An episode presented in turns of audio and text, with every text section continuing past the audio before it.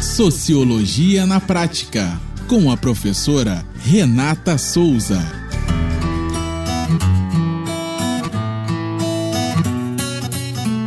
Olá, pessoas. Eu sou a professora Renata Souza e esse é mais um podcast do Sociologia na Prática. Nossa reflexão sociológica de hoje é racismo estrutural. No início, trevas, hoje Trayvons, Cláudias Amarildos, ainda vivos contra os mil do Quando se é negro ou negra em uma sociedade que viveu as mazelas da escravidão, precisamos a todo tempo provar que somos dignos de estarmos em algum lugar ou que somos merecedores de alguma coisa.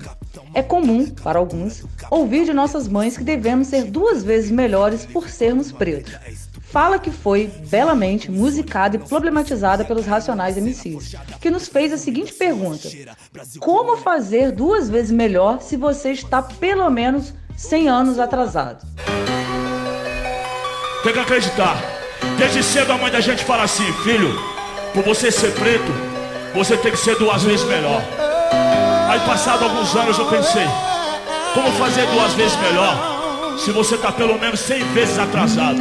O regime escravocrata deixou marcas que pairam até hoje em nossa sociedade e se apresentam de forma direta, via violência estatal, por exemplo, que mata a população negra de forma desmedida, e também de forma indireta, inscrita na nossa subjetividade, fazendo com que nós queiramos renunciar à nossa identidade para sermos aceitos, e até mesmo nos mantermos vivos em uma sociedade que associa as características das pessoas negras a coisas ruins.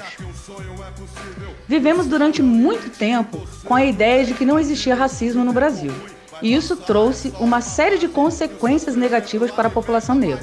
Ou melhor, consequências negativas para a sociedade brasileira como um todo. Mas sem sombra de dúvidas, é a população negra quem paga a conta do racismo. Porque somos nós quem morremos, somos nós quem somos vistos como bandidos, como feios ou objeto sexual. Basta olhar para a história do Brasil para verificarmos como esse arranjo racista se organizou. Abolir a escravidão e deixar os negros libertos à sua própria sorte, sem nenhum direito e acesso à distribuição de riquezas, colocou a população negra em uma situação de grande desigualdade social.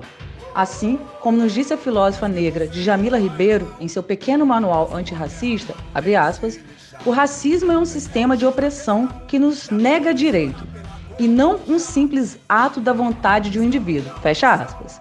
Ele está inscrito no nosso sistema simbólico. Ele está na não presença do negro em um espaço de poder. Ele está na invisibilidade da população negra. Ele está no negrocídio diário da população negra. A herança do sistema escravocrata ainda determina a forma como a sociedade se organiza. Ainda vemos o negro como inferior. Sim, vemos porque o fato de eu ser negra não me livra de ser racista. Porque no momento em que eu alisava os meus cabelos tentando apagar as características da minha negritude, eu estava sendo racista. Às vezes que eu fiquei com medo de entrar em uma loja cara, eu estava sendo racista.